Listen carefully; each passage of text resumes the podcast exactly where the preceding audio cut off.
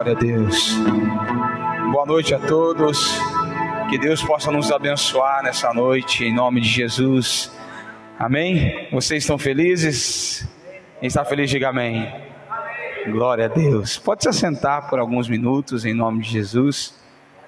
Eu quero fazer algo um pouquinho diferente do que nós estamos habituados, né?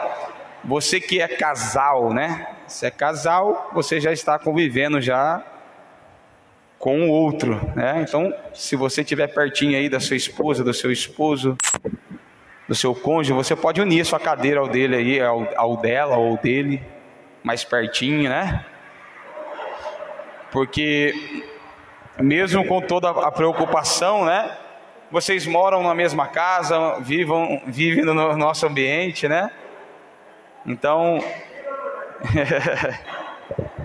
nós vivemos em um tempo de distanciamento social, mas nós da Seven Church ainda preservamos, oramos e pedimos a Deus todos os dias pelas famílias em nome de Jesus.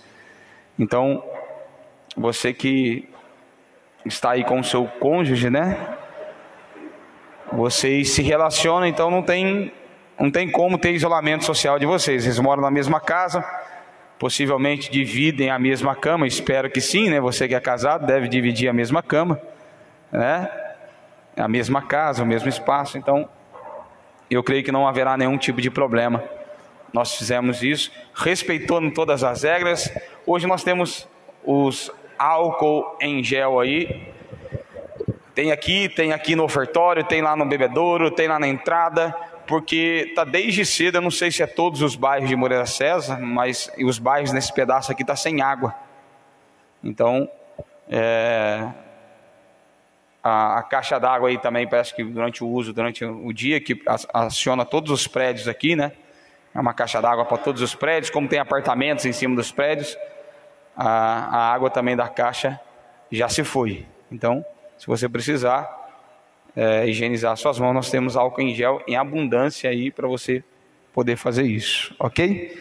Não sei o que aconteceu hoje com essa Besp, então, é, se caso você precisar, a gente colocou bem aqui no meio do salão, tem, aqui tem, lá na água tem, lá fora tem.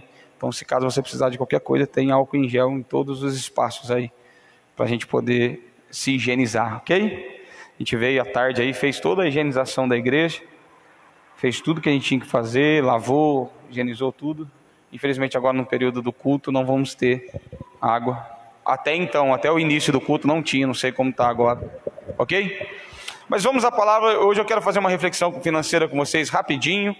Daqui a pouco nós vamos à palavra principal dessa noite. Eu quero agradecer a todos vocês que têm dado o seu nome, têm vindo, que é mais importante, né? Porque o dar o seu nome e não vir, você tira a vaga daquele que quer vir. Nós hoje, no culto de hoje, estamos com uma lista de espera é, grande. Então, tanto você que está assistindo a gente online, como você que está aqui, é, tem esse compromisso de dar o seu nome e participar junto conosco, em nome de Jesus. Nós abrimos a possibilidade de fazer um culto pela manhã, mas ainda não atingimos o número mínimo de pessoas para a gente poder deslocar todo mundo, para estarmos aqui também durante a manhã. Então, vamos otimizar os nossos cultos da noite o máximo possível em nome de Jesus, ok? É, vamos à palavra de, da reflexão, 2 Coríntios, capítulo de número 9. Um ensinamento financeiro, um ensinamento de um propósito, né? 2 Coríntios, capítulo 9, verso de número 10. Quem encontrou, diga amém. Só para a gente ter o costume, né? A gente ficou tanto tempo sem pessoas aqui na igreja, é tão bom ter vocês. Diz assim: 2 Coríntios, 2 Coríntios, capítulo 9, verso 10. E Deus, que dá semente para semear e o pão para comer, também dará a vocês todas as sementes que vocês precisam. Ele fará com que elas cresçam e dê uma grande colheita como resultado da generosidade de vocês. Fala junto comigo. Como resultado da generosidade. Amém? Glória a Deus. O contexto todo dessa história ela fala sobre Paulo enviando uma carta aos Coríntios, falando no capítulo 9, ele fala sobre a necessidade de uma outra igreja e ele fala para eles ofertarem. E ele fala: lembre-se disso, aquele que semeia muito, colhe muito, aquele que semeia pouco, colhe pouco. É uma proporcionalidade que já está nas Escrituras.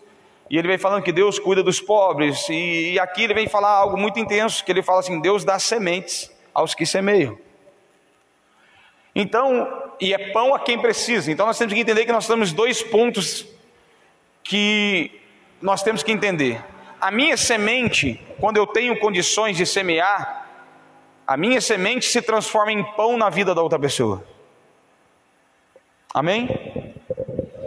Aquilo que para mim é uma semente, para outro que não tem necessidade, não tem a condição de semear, se transforma em pão. Um exemplo: se de repente é, alguém está passando uma necessidade, eu tenho a condição de ir lá e pagar 55 reais numa, numa cesta básica, e pega essa cesta básica e, e, e leva para aquela pessoa, aquele meu dinheiro se transformou em pão. Dá para entender isso ou não? Então, da mesma forma, Deus fala que existe duas formas de você ser abençoado. Amém? Os que têm necessidades recebe pão. O que é necessidade? Aquele que não tem condição de ofertar, aquele que não tem condição de semear. Então ele recebe pão. Pão é o que? A provisão. É o que Deus promete através do que Jesus nos ensina, através da oração que é o do Pai Nosso. O pão nosso de cada dia nos dai hoje. Quando ele fala o pão nosso de cada dia nos dai hoje, ele está falando de provisão, daquele momento, daquele tempo.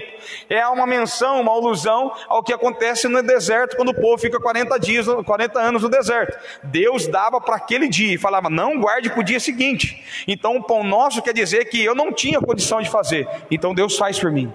Mas Deus fala que se eu tiver condição de fazer e não faço, eu não recebo mais pão, eu deixo de receber semente. Olha a diferença. Quem tem condição de semear, recebe semente de novo. E quem recebe semente de novo, Deus faz prosperar a sua semente segundo a sua generosidade. Então nós temos que entender o conceito. Não é uma questão de dar e receber, é uma questão do que eu, a condição a qual eu estou, define aquilo que Deus vai me dar. Vou voltar para você entender. A condição a qual eu estou define aquilo que eu vou receber. Se eu tenho condição de semear e não semeio, eu não recebo pão e nem sementes, porque Deus dá sementes aos que semeiam. Porém, Deus é um cara que conhece a realidade do nosso coração. Se de repente eu não tenho semente, e Ele conhece, Ele não vai me dar semente, porque semente é só para quem já aprendeu a semear. Semente é só para quem já está é, pescando o próprio peixe. Amém? Quem ainda não aprendeu, não tem condição, Deus dá pão. E a Bíblia diz que eu devo ofertar, eu devo, no próprio livro de Coríntios ele fala isso, eu devo trazer segundo o que Deus me fez prosperar. Então, se eu tenho condição de fazer um, é um, se eu tenho condição de fazer dez, é dez, porque Deus conhece a minha proporção de ofertar. Então, nunca foi e nem pode ser uma barganha, porque Deus fala que dá sobre a generosidade. Se é generoso, não tem, alguém troca. Se eu estou sendo generoso com alguém, eu não espero nada da irmã Elza. Eu só quero que ela fique bem com aquilo que eu estou entregando para ela. Amém? Então, o meu dízimo e a minha oferta, ela é definida não pelo valor dela, mas sim pela intenção do meu coração de colocar alguma coisa na, na, na minha contribuição financeira. Por isso que a palavra de Deus nos deixa o exemplo de Atos capítulo 4 e Atos capítulo 5, aonde nós vamos aprender sobre Barnabé e sobre Ananias e Safira, duas pessoas que têm intenções diferentes ao ofertar. Então Deus nunca teve preocupado com o valor da minha oferta, mas com a minha intenção de ofertar, com a minha intenção de ser dizimista. Então isso nós temos que trazer à tona sobre a nossa reflexão agora. Refletir sobre isso. Pastor, eu realmente não tenho condição, tranquilo. Esse é o momento que eu posso dizer para você que Deus está preparando pão para você em nome de Jesus. Esse é o momento, se você não tiver condição, você pode nos procurar, que nós vamos com todo o apoio te dar suporte, te dar pão, até o ponto de você ter sementes para semear. É onde a igreja se, se transforma em casa de pão, onde chega para você e fala assim: ó, você não tem, fica tranquilo, nós podemos te ajudar. E é outro, aquele que tem, enche o seu coração e fala assim: eu posso ajudar, porque a igreja vai ajudar aquele que não tem sementes e ainda está precisando do pão. Então, pão é para quem precisa, sementes é para quem investe. Aprenda isso. Tem muita gente esperando o pão, mas o pão, irmão, é só aquilo. Você não sai daquilo. Tem pessoas que ficam 20, 30 anos do mesmo jeito, porque aprendeu só a ficar pedindo pão, pão, pão, pão. Ele quer viver no deserto o tempo todo. No entanto, irmão Daniel, que tem gente que quando chega na terra prometida decide ficar no deserto. A Bíblia diz: e muitos ficaram no deserto. Que tem gente que não quer trabalhar, não quer lavrar a terra, ele quer acostumado com aquilo que ele está, ele quer viver daquele jeito pronto, acabou. É um direito seu, irmão. Ninguém foi obrigado a entrar na terra prometida, mas ninguém entrou sem merecimento. Dá para entender ou não? Então é isso que eu quero que você reflita hoje. A igreja não está preocupada com o seu dinheiro, mas está preocupado com a forma que você cuida dele. Porque em Mateus 19, um jovem rico chegou e falou para Deus: O que, que faço para ser bom? Respeito meu pai, eu faço isso, eu sigo as leis. Ele falou assim: Você quer ser excelente? Vá, venda tudo que tem e dá aos pobres. A Bíblia diz que ele se entristeceu e saiu dali porque ele tinha muitos bens. Deus não estava preocupado com os bens dele, porque Deus mandou dar para os pobres, mas Deus estava preocupado com o coração dele que estava preso naquilo. Então, se você quer ser livre, dá primícia a Deus. Em Provérbios fala: honre ao Senhor teu Deus com os primeiros frutos da tua fazenda.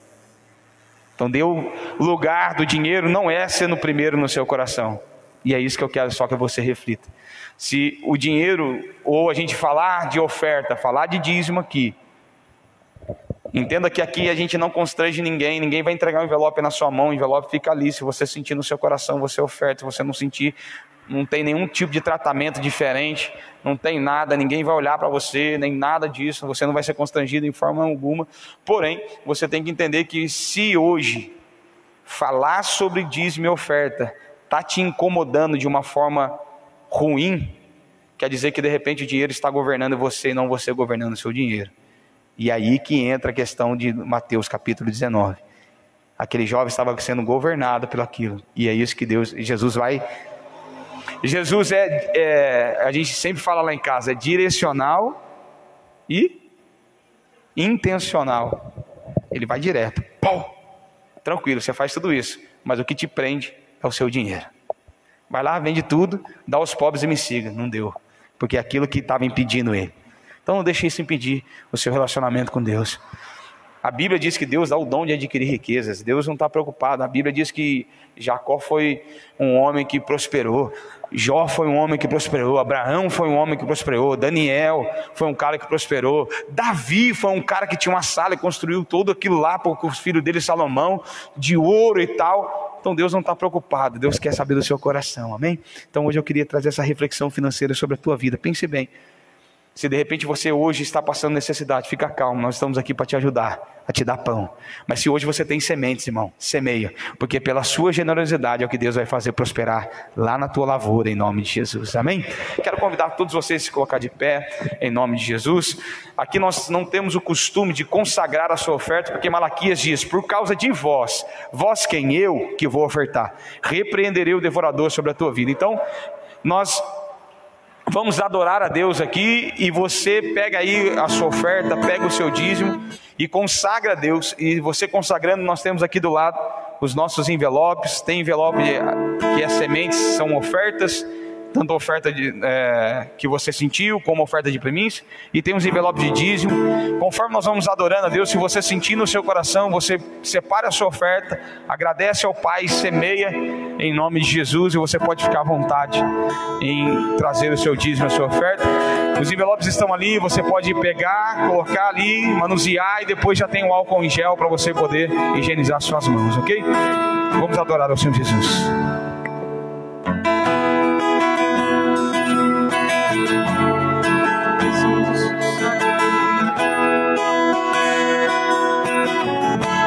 Tudo que tenho terás, tudo que sou tu terás. A recompensa do teu sacrifício, a recompensa do teu sacrifício.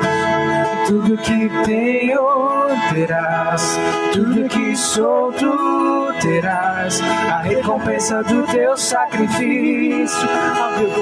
Não há amor igual, Jesus, tu és real. És o meu amigo fiel, maravilhoso amor. Sim, Jesus me salvou. És o sacrifício perfeito.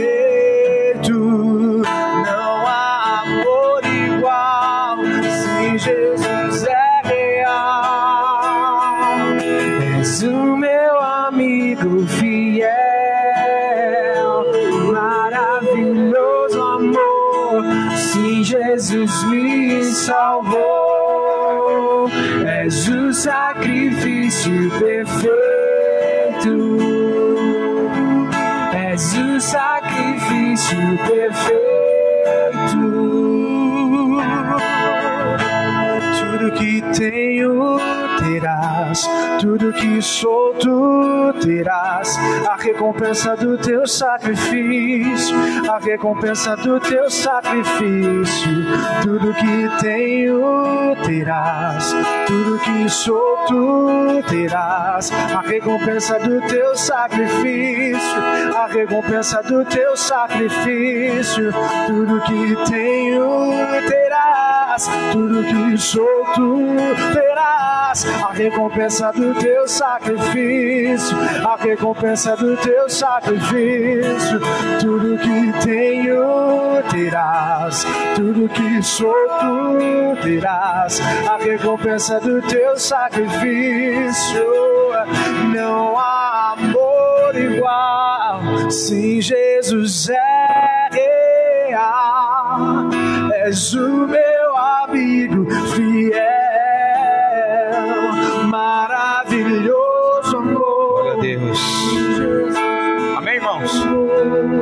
Glória a Deus. Eu, eu vivo muito intenso essa questão de, da vida financeira na, na nossa vida. E hoje aconteceu algo muito intenso aí né, na frente. Parece que um dos irmãos estava ajudando o pessoal a cuidar de um carro aí. E as pessoas que nem são da, da casa já veio semear na nossa igreja hoje. Isso é, é muito interessante a gente as pessoas verem que ainda existem lugares que eles podem acreditar e fazer a diferença. Amém? Só um, um comentário. Irmãos, vamos à palavra principal da noite. Hoje nós vamos falar um pouquinho sobre honra. Em Romanos capítulo de número 13, verso de número 7, Romanos capítulo 13. Romanos 13 ele fala sobre toda autoridade é constituída por Deus. Romanos vai falar sobre os princípios da autoridade. E esse texto, versículo 7, ele vai falar uma coisa chamada honra. Nós vamos falar um pouquinho sobre isso essa noite, em nome de Jesus. Romanos capítulo 13, verso de número 7. Amém? Quem encontrou, diga amém. Glória a Deus. Romanos capítulo 13, verso 7, diz assim a palavra de Deus: Pagai a todos o que lhe é devido, a quem tributo, tributo, a quem imposto, imposto, a quem temor, temor, e a quem honra, honra. Amém? Pode se assentar, por favor.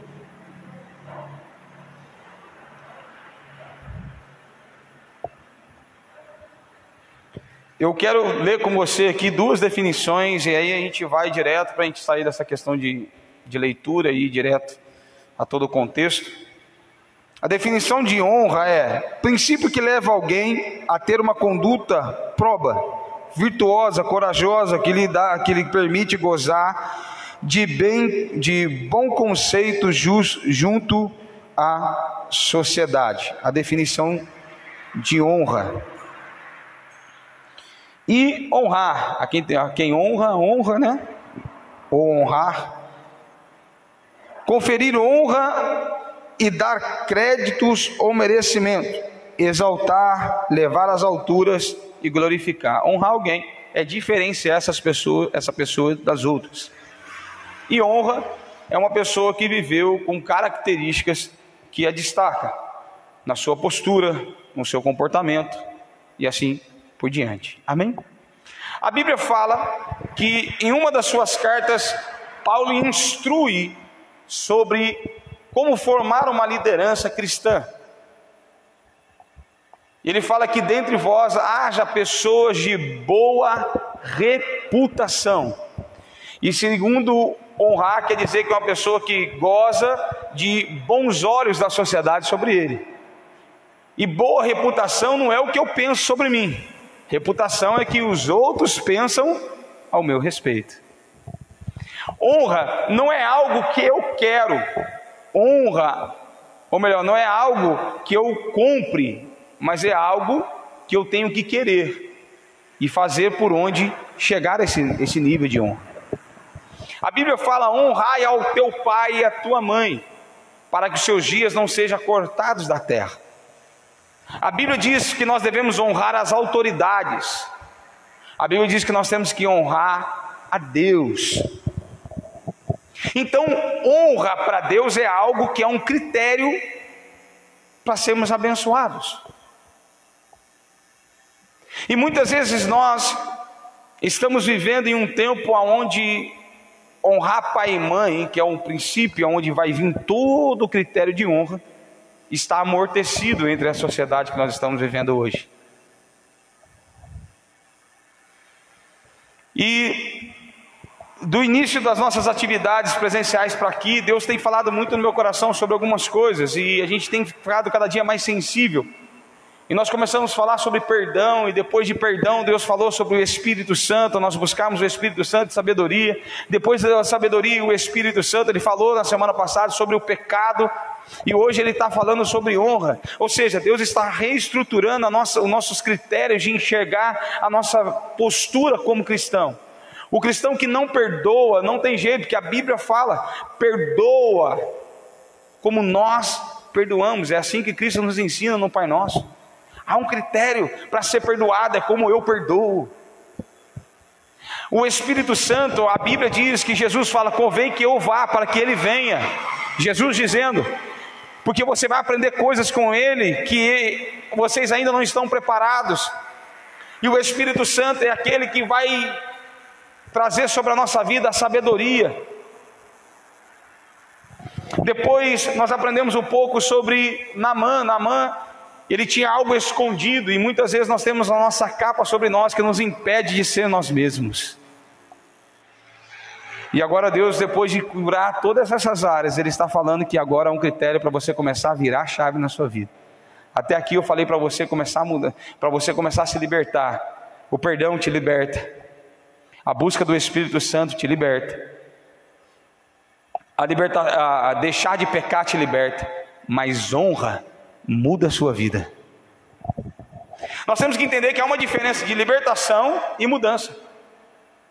Você pode ser liberto. Vou dar um exemplo meio louco, mas só para você entender. A Bíblia diz que Paulo e Silas à meia-noite cantavam e Deus veio com tremor e, e, tremeu toda a prisão. E lá na prisão todo mundo lá soltou os seus grilhões e o cara, o guarda que estava guardando ali eles, quando viu tudo aquilo, tudo aquilo aberto, ele fala que ia tirar a própria vida, mas Paulo e Silas gritam: não tire a sua vida, porque estamos todos aqui. Ou seja, ele foi liberto, mas não saiu do lugar. Dá para entender ou não? É só um exemplo para você entender. É a mesma coisa, de repente, a pessoa ser liberta de um presídio e ele não sai de lá, porque não tem para onde ir. Claro que não existe essa possibilidade, né? Ele, se ele for liberto, ele... mas é só para você entender. O que acontece no mundo que nós estamos vivendo espiritualmente? Muitas vezes nós deixamos de pecar, nós até buscamos o Espírito Santo, nós até perdoamos, mas não viramos a chave na nossa vida, nós ficamos naquele ciclo inicial da nossa vida: perdoar, deixar de pecar e Espírito Santo, tentar matar a nossa carne. Irmão, quando eu falo de Espírito Santo, é nós matar a nossa carne, quando nós matamos a nossa carne, nós temos que mudar de estágio, nós não temos que ficar naquele ciclo vicioso, e sobe e desce, sobe e desce, sobe e desce. A palavra de Deus diz: Eu vos. A Bíblia diz que Deus os escolheu para ser mais do que vencedores. A Bíblia nos coloca numa condição muito mais do que um ciclo vicioso de você entrar na igreja, parar de fumar, parar de prostituir, eh, eh, ser dizimista, ficar sentado na igreja, a sua vida continuar a mesma coisa. Não, a Bíblia nos coloca como embaixadores do céu, representando Deus. Como o próximo apóstolo Paulo diz: sejam meus imitadores, como eu sou de Cristo. Ele quer que você vire uma chave na sua vida, que você não só seja liberto, mas que você seja totalmente transformado sobre a tua vida. Quem consegue entender, diga amém. Foi muito rápido? Deu para entender? Amém? Muitas vezes nós estamos em um ciclo vicioso. Eu estou na igreja há mais de 20, 20 anos, mas eu vivi esse ciclo vicioso na minha vida. Eu vivi esse ciclo vicioso de tipo assim: eu não posso pecar, eu tenho que ter um cargo na igreja, eu tenho que ser isso, e era só aquilo, era só aquele quadrado. Era ruim, não, porque quando você deixa de pecar, sua vida dá uma melhorada, quando você perdoa, dá uma melhorada, mas Deus não quer que você fique limitado àquilo ali. A Bíblia falou que quando alguém estava limitado uma vez, Deus falou para ele assim: Vem cá, Abraão, você está limitado demais no que você quer. Você quer um filho? Quero. Você quer isso? Quer aquilo? Quero. Vem cá, Vou mostrar para você o que eu tenho para você. A Bíblia diz que nem subiu ao coração do homem o que Deus preparou para mim e para você. Muitas vezes nós estamos dentro daquele quadradinho, batendo na mesma tecla, batendo na mesma tecla. Ah, eu não posso pecar, não posso pecar, irmão. Entenda que a pessoa que é liberta, ela perde o desejo de pecar naquela área.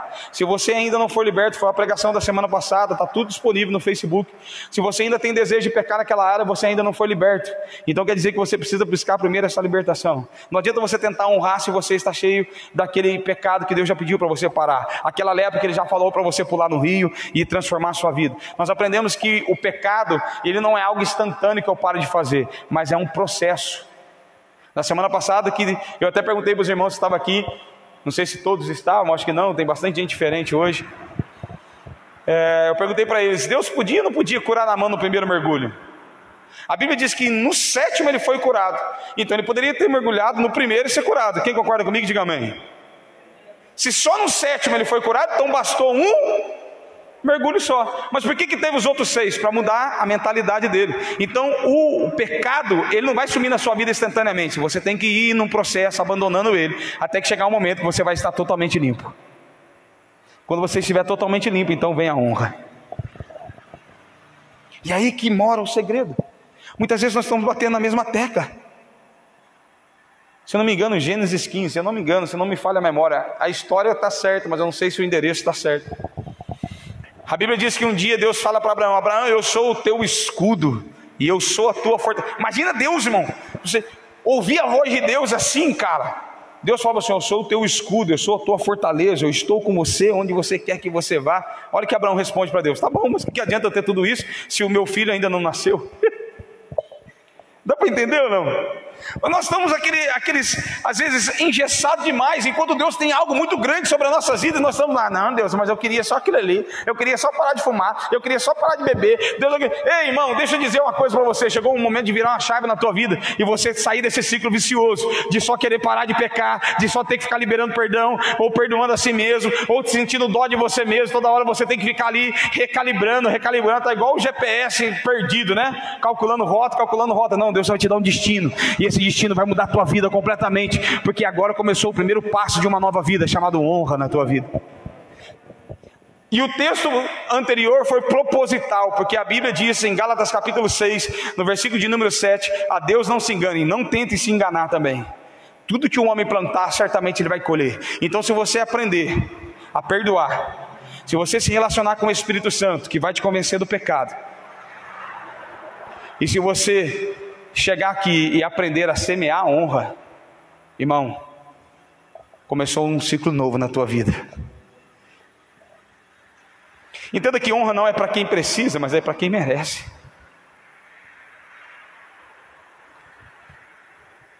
A Bíblia diz que a rainha de Sabá saiu do seu lugar lá e foi visitar Salomão, porque ela ouviu falar da, da fama de Salomão. E quando ela chega lá no reino de Salomão, ela fala assim: Salomão, nem de perto o que os meus olhos vê é o que eu ouvi a seu respeito. É muito melhor. Desde a roupa dos seus súditos, dos seus copeiros, até o seu palácio, não tem nada a ver o que as pessoas falaram.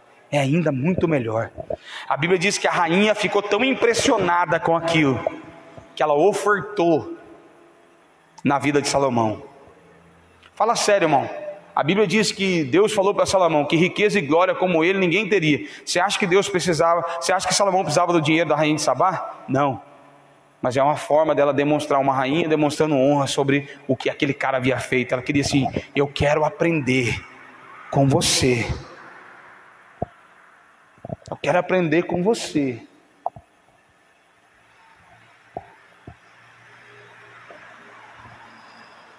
Tudo isso que eu estou vendo. O que, que ela estava falando? Ela estava honrando a Salomão. Salomão não precisa. Salomão não precisava daquilo. Mas ele foi destacado pelo que ele fez.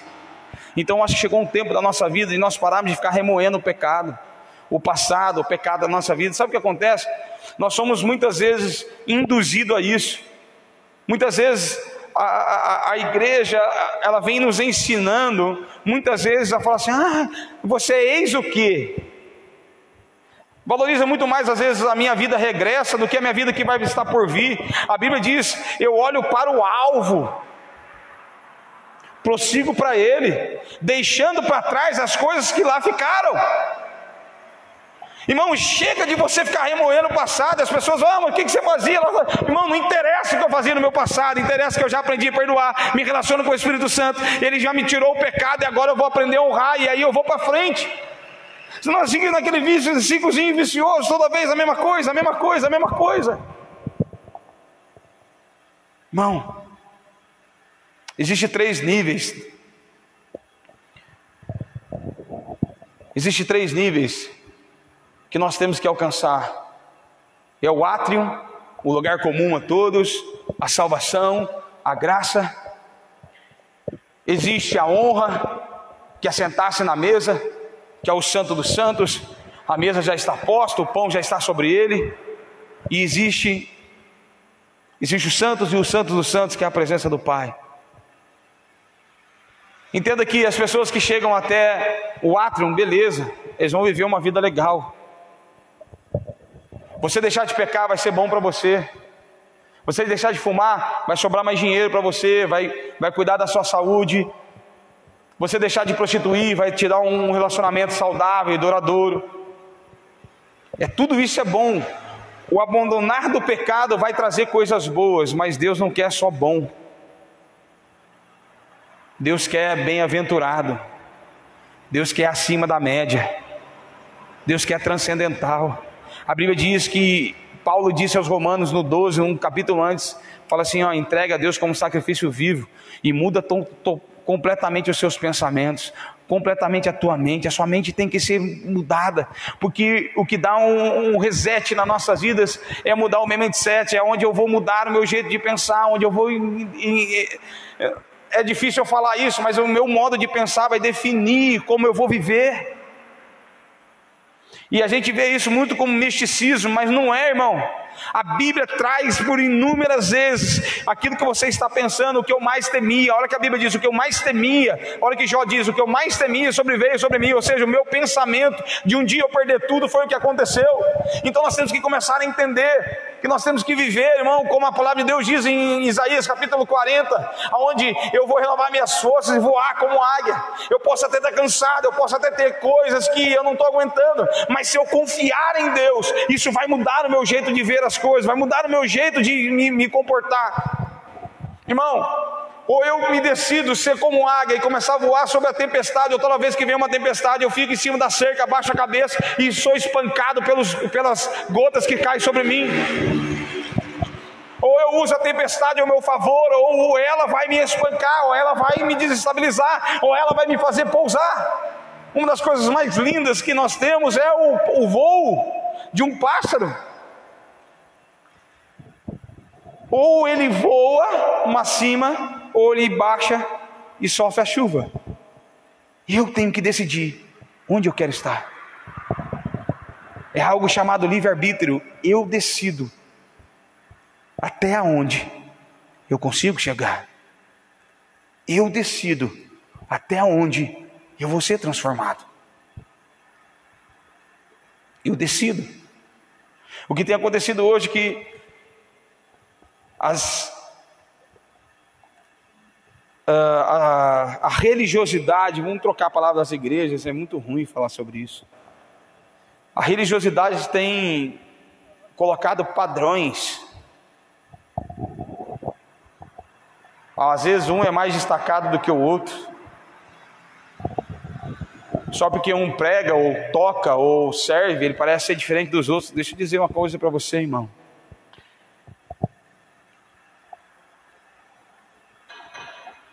Deixa eu dizer algo importante para você. Saia desse quadradinho de ser reconhecido socialmente através do seu posto na, na congregação, porque o que faz a diferença diante de Deus não é o que você exerce, mas sim o que você é.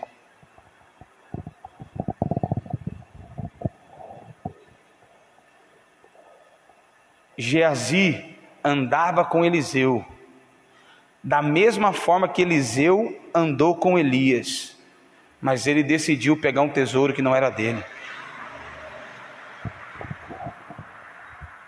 Você pode ser até um aprendiz de profeta, um líder, como Geazi estava. Olha o que Geazi disse: Geazi, se você é o meu mestre, falou para você mergulhar sete vezes no rio lá e vai ficar bem. Ele ouviu da, da boca dele. Ele não ouviu da boca de Eliseu, ouviu da boca de Geazi.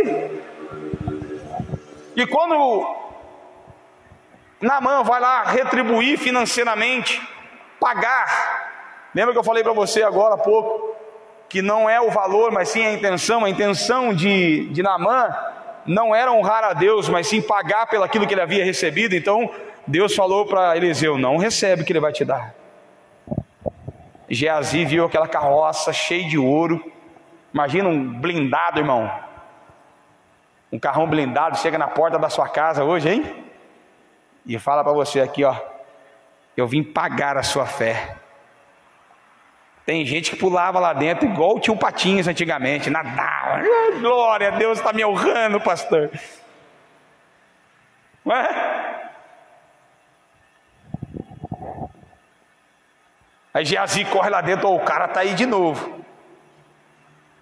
E agora ele não veio pedir, não. Agora ele veio com um carro forte, deve ter uns 10 milhões lá dentro. Eliseu falou assim: fala para ele que eu não quero que Deus fez não está relacionado ao que ele tem, mas sim ao que ele é. Porque se ele pega aquele dinheiro, aqueles, aqueles seis mergulhos que mudou a concepção de Namã, que aí ia por terra, ele ia voltar de novo. Achar, não, eu consegui porque eu mereço. Não, Deus tinha tratado ele em sete mergulhos. Só que o velho homem grita, irmão, o tempo todo. Não vou lá pagar pelo que eu recebi.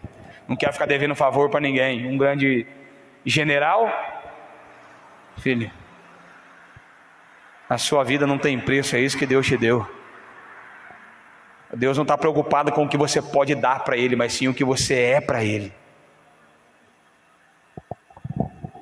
Geazi enche os olhos, quando a carruagem começa a ir embora, ele corre atrás da carruagem. Irmão, às vezes as pessoas falam assim, pastor, quando eu vejo, eu já pequei. Irmão, não é assim, cara. Pecado é complicado. Pecado é complicado, sabe por quê? Porque se de repente você vai trair a sua esposa, você vai ter que ter um outro número de celular, vai ter que falar escondido, não pode ver que ninguém vem, você tem que pegar escondido, sair escondido. Irmão, dá um trabalho, cara. Dá trabalho, irmão. A mesma coisa, a pessoa vai beber, Pastor, vou beber para me prostituir, irmão. Você tem que ir. As festas começam às 11 horas da noite. Às vezes você tem que passar a noite na festa, beber lá. Depois trabalhar no outro dia, cansado, arregaçado. Não produz nada. Fica com dor de cabeça, ressaca. Fica lá com dor de barriga, com caganeira, dependendo do que você bebeu demais. É um negócio horrível, irmão. Nossa, falei caganeira está tá aqui no negócio, né? Desculpa, irmãos. Foi sem querer. Vou me comportar.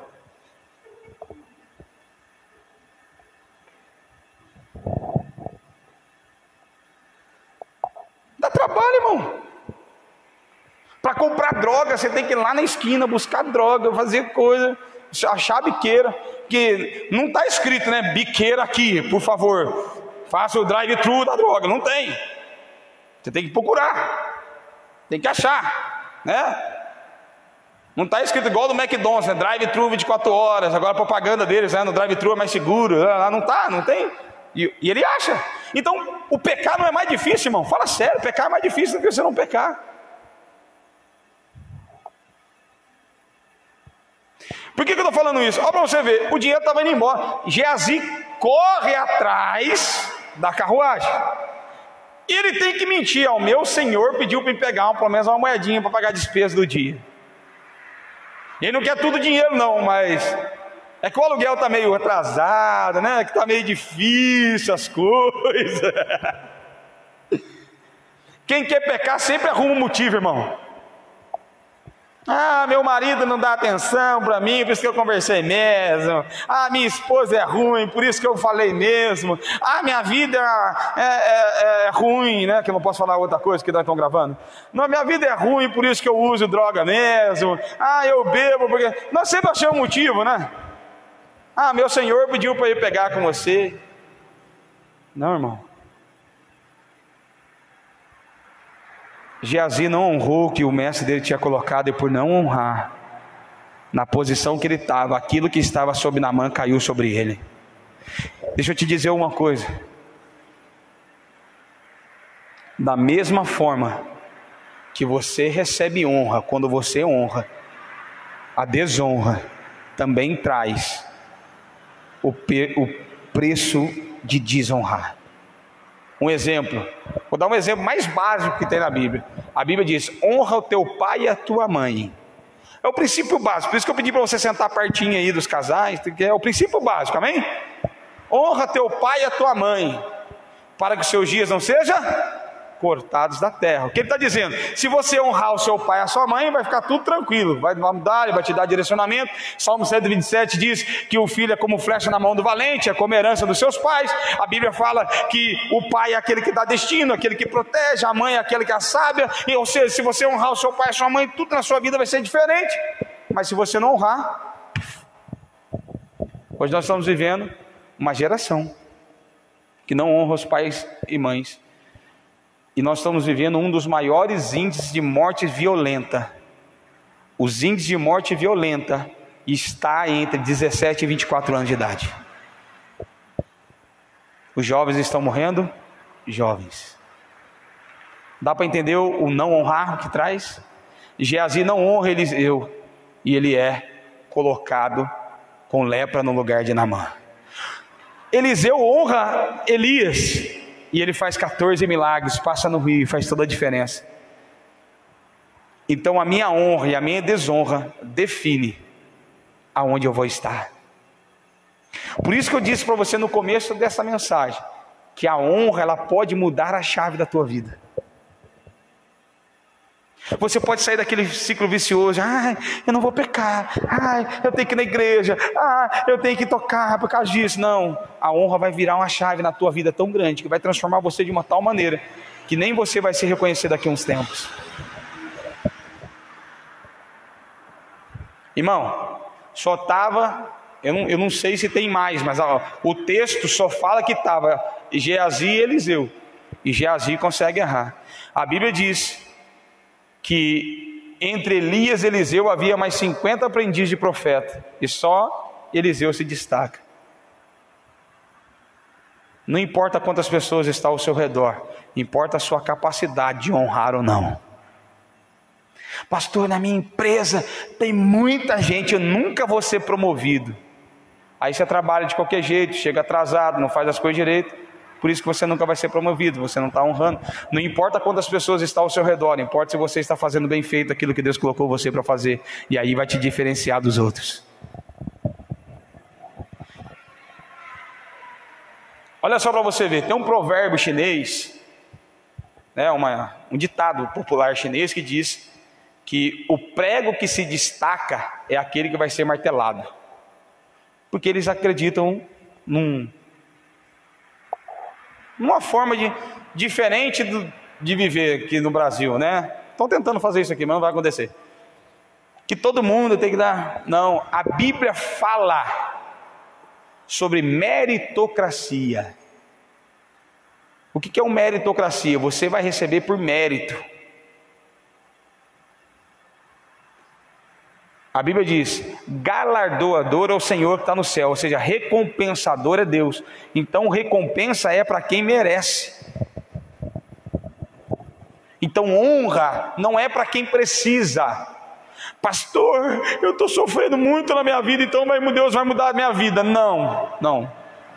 Se você não perdoar, se você não se encher do Espírito para abandonar o pecado, nunca vai chegar a honra de Deus na tua vida. Para de achar que Deus vai descer do céu e resolver os seus problemas. Porque Deus, quando a última vez que eu vejo Deus descendo, a, a, a, a, vez que eu vejo Deus descendo do céu, é quando ele chega para Adão e pergunta: Adão, onde você está? Escondido e nu. Então, beleza, eu vim para resolver o problema. Faça. Pensa que Deus vai descer do céu só porque você está escondido e nu? Olha a historinha dele. Olha o vitimismo. Onde você está, Adão? Escondido e nu. Podia ter falado, porque a, a, o vitimista ele, ele sempre vai colocar alguma coisa. Lembra que eu acabei de contar para você aqui? Sempre vai ter lá, eu, te, eu pequei, pastor, porque alguém não deixou, eu pequei porque está difícil. Irmão, dá mais trabalho pecado que não pecar. Quando eu fui casar com a minha esposa, ela falou assim: Você vai ser fiel? Falei, Thaís, se tem uma coisa que eu vou ser na minha vida é fiel, porque ter duas mulheres deve dar um trabalho, que seja dar um trabalho, que, nosso Deus do céu. Agora imagine duas e uma você tendo que esconder da outra, que trabalho que deve dar. Se você pode ficar sossegado. E ela falou assim: se eu morrer, você vai casar de novo? Nunca mais. Ah, então você me ama tanto? Não, porque uma vez só na vida. É o suficiente.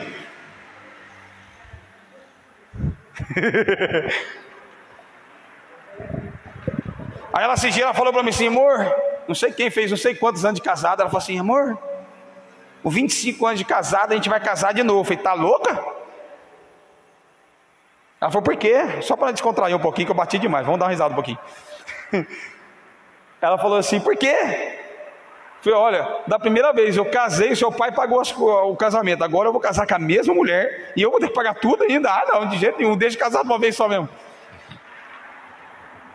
Ela falou que ia casar duas vezes. As mulheres que estão românticas, estão doidas, né? É assim, irmão. Cada um tem a cruz que merece. Ela podia ter casado com outra, ela casou comigo. Então você que não casou ainda pense que depois que casou já era.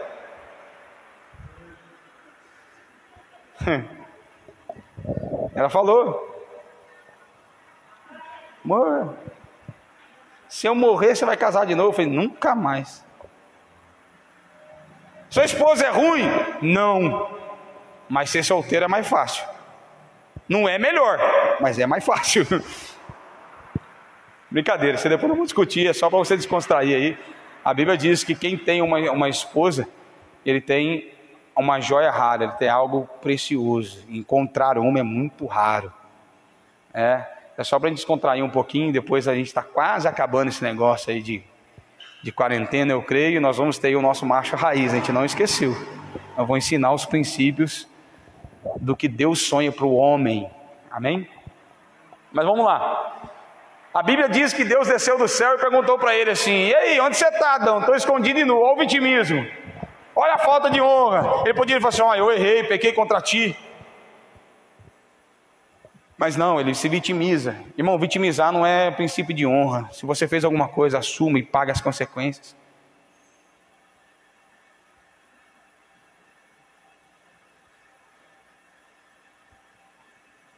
A Bíblia diz que o filho pródigo ele vai lá e faz tudo que tinha que fazer, mas ele volta e pede perdão ao seu pai. E é o próprio Jesus que conta essa história, dizendo para mim e para você, irmão, não importa o quanto você errou, mas sim a sua capacidade de não errar de novo. A Bíblia diz, eu já preguei sobre ele uma vez aqui na, na, na Bíblia, uma vez eu li, ah, Davi, um homem segundo o coração de Deus. falei, Nossa, esse cara deve ser demais, né? Deve ter sido um Jesus na terra. Pô, esse cara, um, pensa no cara atrapalhado. Nossa, que. Uh, aquele lá conseguiu pecar mais do que eu, irmão. Pensa no cara atrapalhado, irmão, matava todo mundo. Pensa, a Bíblia diz que quando ele fala assim, agora eu estou sossegado, estou rico, estou cheio de, de, ouro, conquistei tudo que eu tinha que conquistar, agora sim eu vou construir uma, uma igreja, eu vou construir um templo para Deus. Eu disse, eu não, quero templo seu não, sua mão está suja de sangue. Quer dizer que ele matava sem necessidade. É claro que ele foi usado para ser um conquistador. Mas, irmão, Davi escreveu, não leu, o pau comeu com ele. Pensa num baixinho, como se diz os baianos aí, arretado. E ele era terrível. O dia que ele ficou em casa descansando, ele olha, Davi servia para a guerra. Entenda que cada um tem que viver o seu propósito. Quem não vive o seu propósito, no dia que sai do propósito, vai meleca. Davi foi forjado para a guerra. Estava tendo guerra, ele ficou em casa. Ele foi dar um passeio. Ah, estou cansado, não vou para a guerra hoje não. Chegou lá e viu a mulher dos outros, transou com a mulher dos outros, mandou matar o marido que era amigo dele. Pensa, irmão. Uma pessoa fora do propósito só faz meleca. Se Deus chamou você para um propósito, não inventa outra coisa, irmão. Não inventa que não vai dar certo. Davi era terrível, irmão. Olha você ver, ele foi entregar pão para os irmãos dele. Pensa, pensa naquela, tipo Denis Pimentinha, era Davi. Ele foi entregar, irmão, queijo para os irmãos dele, ele arrumou uma treta lá que ele saiu na mão com o gigante. Vê o texto, ele fala assim: o pai dele manda você, vai lá e entrega queijo para o seu irmão. Você sabe aquela criança curiosa que tudo quer perguntar, tudo quer saber? Você conhece uma criança assim? Já viu criança assim? Chega na casa dos outros, reina nas coisas, fuça nas coisas. Davi era assim, irmão. Vai lá, entrega o queijo dos seus irmãos e volta. Ele não estava na guerra. Aí vê o gigante gritando: O que, esse cara está falando aí? Que nós somos aí, esse circunciso está dizendo da gente. O que, que esse ser vergonha está falando de nós aqui? Não entendi, não. Ele está tá falando comigo? Ele comprou a briga nem era dele, já saiu na mão do cara, teve que matar o cara. Davi era terrível. Aí a Bíblia diz que era um homem segundo o coração de Deus. E eu não entendia por quê, mas eu entendi que Davi nunca errou o mesmo, o mesmo erro duas vezes. Deus não importa o quanto você erra, mas sim a sua capacidade de não errar de novo.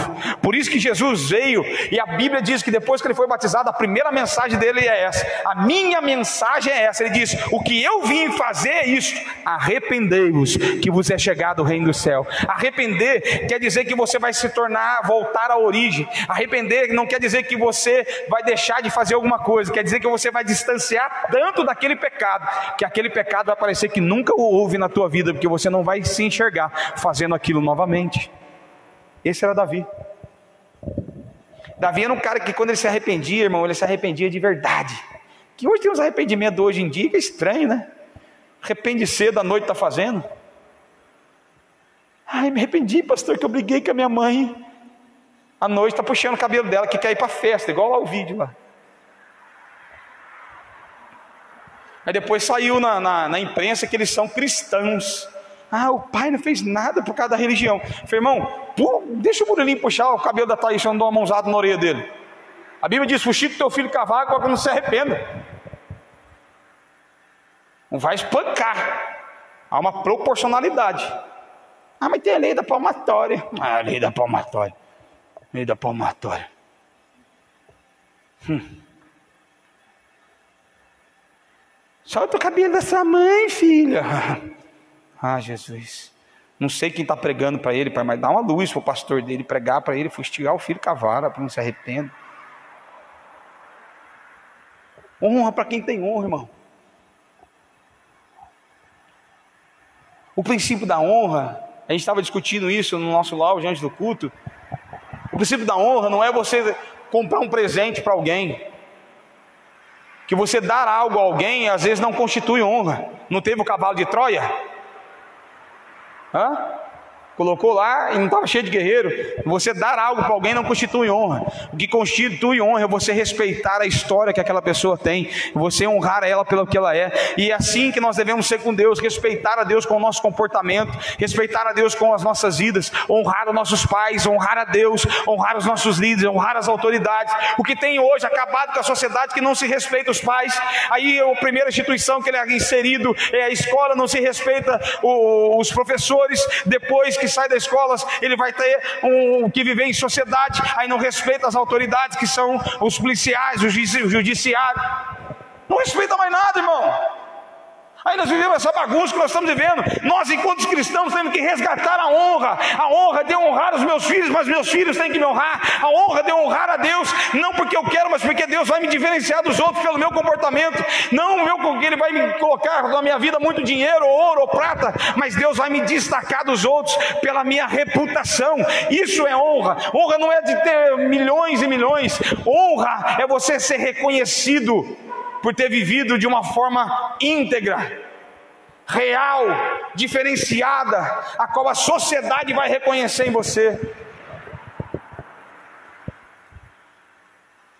Eu tenho uma pessoa que eu conheço, chamada Nildes, de um projeto chamado Ação Retorno.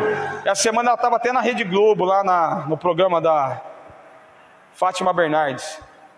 Há um tempo atrás, pintaram no, viaduto em São Paulo, se não me engano é o Minhocão, um dos maiores viadutos que tem lá, rosto de pessoas relevantes para o centro da cidade. Um dos rostos que estava lá é o dela. A Nildes não dá dinheiro para ninguém, ela não é milionária, não é nada. É uma baiana que veio para São Paulo. Ela trabalha na Cracolândia. Sabe aquele lugar que a polícia não entrou? Sabe aquele lugar que não tem distanciamento social? Aquele lugar que ninguém foi lá se importou? Ela mora lá. Ela pega os filhos que são é, não é parido que fala, como que chama? É. Não como a pessoa tem neném, como chama? É, esqueci o nome. Parido. E eles não têm, às vezes, ela fica lá na Cracolândia, ela vai lá, cata as crianças, leva para casa. Irmão, essa pessoa está recebendo honra e o que ela quer não é dinheiro. E ela só está sendo honrada não é porque ela é milionária, não, ela não está sendo honrada porque ela tem muitos bens, ela não está sendo honrada porque ela comprou muitas coisas, ela está sendo honrada porque ela muda a vida de pessoas que ninguém consegue mudar. Uma vez eu conversei com ela, eu falei, pastora, mas os caras voltam de novo. Ela falou assim: não tem problema, minha missão não é saber se ele vai voltar, mas sim estender a mão todas as vezes que ele vai precisar. Não tomei uma pancada aquele dia. Ela está honrando a Deus. Porque quando agora a Globo teve que entrevistar ela, teve que descobrir que quem está fazendo esse trabalho na Cracolândia é ela, e é uma cristã. Sabia que para as pessoas, se você for ver uma das últimas reportagens de Geraldo Alckmin andando lá no, como governador, a última vez que ele estava como governador na Cracolândia, você vai ver ela no fundo da imagem, ela, ele só consegue andar lá porque ela é chamada de mãe pelos as pessoas que frequentam a Cracolândia, as pessoas respeitam até ela pedindo para eles não tocar nas pessoas. Pessoas que roubam, prostituem, que não respeitam a família, conseguem honrar essa mulher. Dá para entender o que é honra agora? E ela não dá dinheiro, ela não muda a situação financeira do país. Mas às vezes as pessoas para andar na Cracolândia precisam de uma Nildes que ama e o amor traz honra. E é isso que eu quero que você entenda hoje. A honra pode mudar o estágio da sua vida. O status da sua vida pode ser mudado hoje. Como Geazi, recebendo a lepra daqueles que ele persegue. Ele honrou mais o dinheiro de Namã do que os ensinamentos de Eliseu. Geazi é, honrou mais o dinheiro de Namã do que os ensinamentos que ele recebeu de Eliseu. Por sua vez, Eliseu honrou, é, honrou mais os ensinamentos que ele teve com Elias do que o dinheiro de Namã. Essa é a diferença entre eles. Às vezes nós estamos honrando coisas erradas.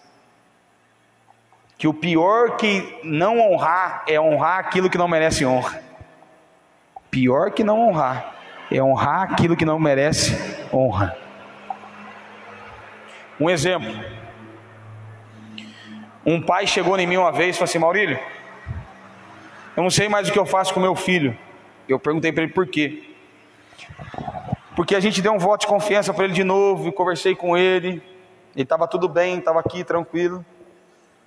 E eu estava muito ocupado aqui. Eu dei 900 reais na mão dele e pedi para ele ir lá pagar a prestação do carro para mim. Esse cara trabalhava é, numa empresa terceirizada, fazia viagem em carro particular para uma empresa. E ele comprou esse carro financiado para poder trabalhar e falou para o filho dele: Ó, vai lá no banco, eu estou ocupado aqui, eu vou tomar um banho rapidinho, porque eu já tenho que sair de novo para fazer outra viagem para São Paulo. Toma esse dinheiro enquanto eu estou no banco, pega o carro, vai lá no banco, paga e volta. Ele deu o carro que ele trabalha para o filho, falou para o filho: vai ali, paga para mim e volta aqui. Enquanto ele foi tomar banho. O filho passou na boca de fumo. pegou os 900 reais em droga e fugiu para Ubatuba com o carro do pai.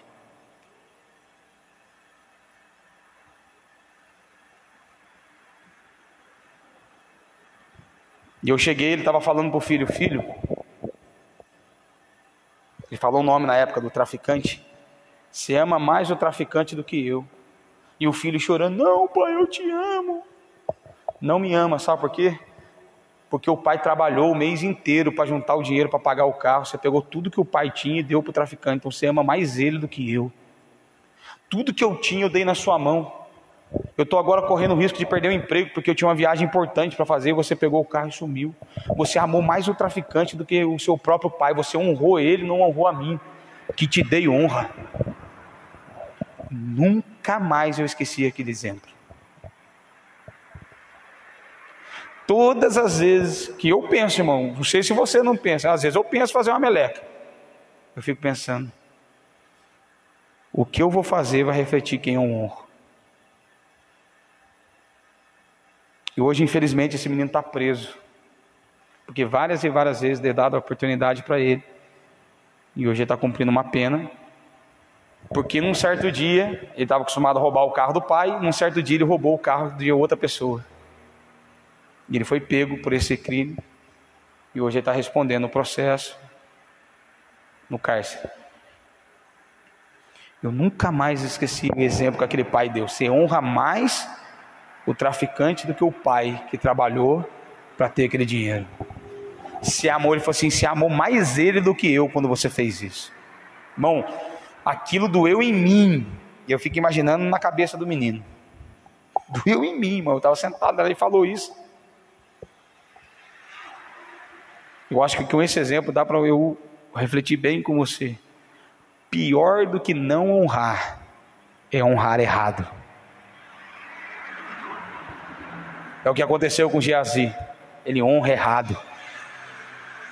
Quem honra errado recebe lepra. E quem não honra não muda de status. Quem honra errado recebe lepra. E quem não honra fica vivendo a mesma vida tempo todo. Então, se você quer mudar, comece a honrar. Isso vai mudar a sua vida. Você vai mudar o seu jeito. Porque honrar é reconhecer. E se você reconhece algo em alguém, você tem a capacidade de replicar aquilo que você admira, sabia? Aquilo que você admira é algo que você replica. Às vezes eu fico escutando as músicas da molecada de hoje, aí você entende por que, que a sexualidade está tão horrível, porque eles admiram esse tipo de música e aquilo que você admira é aquilo que você replica. Então às vezes admira é, é, influencers, né? Os caras idiota que não tem nada, não respeita pai, não respeita a mãe, é influência na internet. Influência na tua vida tem que ser Deus, tem que ser teu pai, tem que ser tua mãe, tem que ser uma autoridade que tem nome. Não é um cara que apareceu num videozinho na internet. Selecione o conteúdo que você olha, porque aquilo que você admira é aquilo que você reproduz. Você a Bíblia diz: a quem honra, honra, aquilo que você honra, você recebe de volta na tua vida. Quem entendeu, diga glória a Deus. Amém? Hoje eu queria trazer para vocês esse conceito. Que honra, nos tempos que nós estamos vivendo tão capitalista, nós estamos entendendo que honra é dinheiro. Não, honra não é dinheiro, honra é comportamento. Você pode até honrar alguém com uma, uma semente,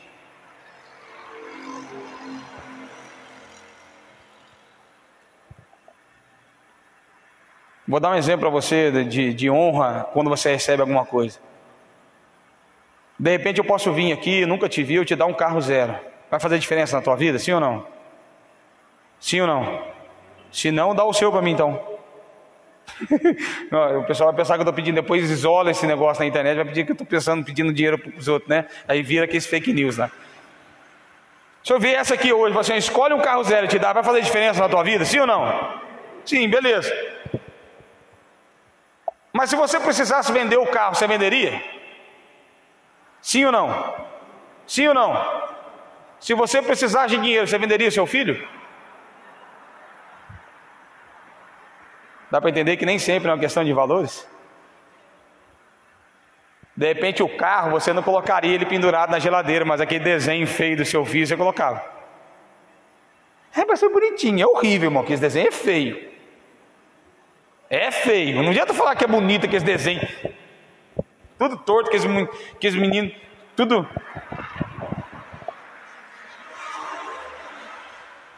Não, não é? que meia dúzia de palito que eles fazem lá e dá para você, ah, mas foi um desenho. É, a professora de educação artística vai ficar brava, é feio. Ah, mas é, serve para coordenação fina da criança. Tudo bem, tem um, uma, uma, finalidade pedagógica, mas vai falar que é bonito. Mas aí vai lá na festa da escola, recebe que lá fica lá. que bonito. Que troço feio. Nem sempre está atrelado a valores mas a honra que Ele te deu de ter respeitado você, de ter reconhecido você. Dá para entender não? Nem sempre honra é financeira. É reconhecimento, é isso que Deus quer dar, que quer de você.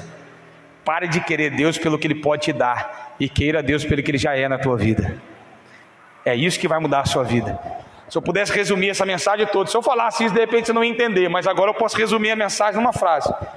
Pare de querer Deus pelo que Ele pode te dar e reconheça Deus pelo que Ele já é na tua vida. Isso é honra. Eu vou na igreja porque eu quero isso, quero mudar de vida. Não vem porque agora você honra, você ama o Pai. Quando você está tudo sujo do pecado, você quer ficar limpo. Agora que você está limpo, pare de ficar querendo as coisas, porque Ele já fez algo muito importante em você, que é dar o seu único filho, para que todo aquele que nele crê não pereça, mas tenha vida. E é essa vida que Ele quer dar para você. Então, para de querer adorar a Deus pelo que Ele pode te dar, mas o adore pelo que Ele é. Isso vai fazer muita diferença na tua vida. Isso é honra. E aí vai se cumprir o que a Bíblia diz: qual o pai que o filho pedindo um pão lhe daria uma pedra? Enquanto você ficar vendo Deus como essa troca de favores, você não vai mudar de nível, filho. Reconhecer a Deus com honra é receber a paternidade dele sobre a tua vida. E o pai não precisa que o filho peça. Todo mês tem comida na geladeira. Todo mês ele paga água, paga a luz. O filho não precisa pedir. E é isso que ele está dizendo. Qual o pai que o filho pedindo um pão ele daria uma pedra? É isso que ele está dizendo sobre ele. Agora imagina eu, que sou o seu Criador, o que eu posso fazer com você. Mas não venha perto de mim pelo que eu possa te dar, mas sim pelo que eu já sou em você. Isso é honra. Se coloca de pé no seu lugar em nome de Jesus. Feche os seus olhos por alguns minutos.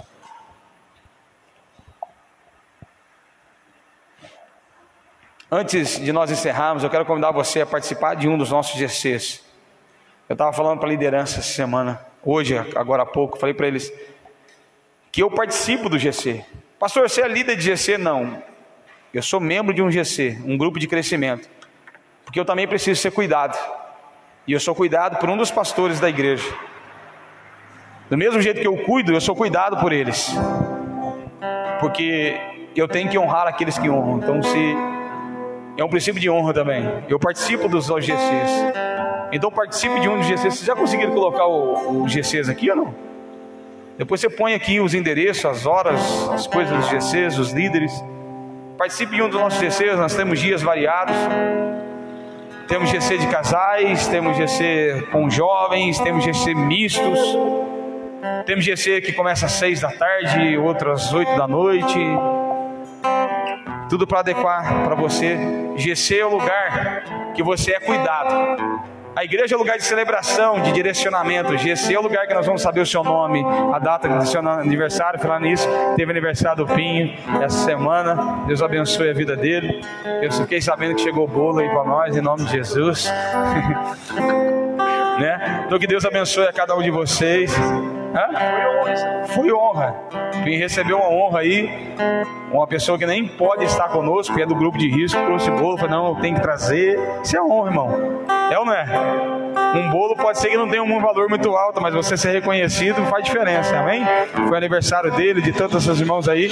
Então que Deus possa abençoar você. Então vai pro GC.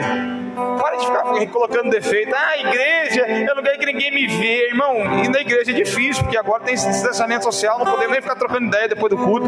Você quer, você quer vida na vida, você quer ser visto, você quer ter nome, sobrenome, você quer ter.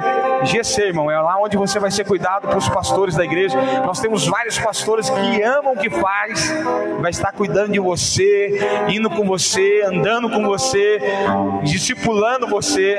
GC é o melhor jeito de você crescer. Porque GC, pastor, é um, ele tem, né, eu falo que é o um grupo de crescimento, mas também é um grupo de comunhão, por isso que a gente chama de GC. Então, participe de um dos nossos GCs em nome de Jesus. E agora eu quero convidar você a fechar os seus olhos por alguns minutos. E assim com os seus olhos fechados, eu quero que você comece a analisar, irmão. De repente a sua vida está sempre no mesmo ciclo. Hoje é dia de mudar isso. Hoje é dia de você romper, adorar a Deus e começar a ser diferente no seu comportamento. Não é mais um deixar de pecar, é agora eu não quero mais pecar. Não é simplesmente ir um culto, mas agora cultuar realmente a Deus. Não é você vir participar ou assistir, mas você queimar na presença do Senhor Jesus. É você adorar a Ele, honrar a Ele por tudo que Ele é.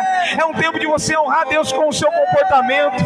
É um tempo de você honrar a Deus honrando os seus pais, honrando as autoridades, cuidando dos seus filhos, cuidando da obra que está sobre as suas mãos. É um tempo de mudar a chave da honra na nossa vida em nome de Jesus.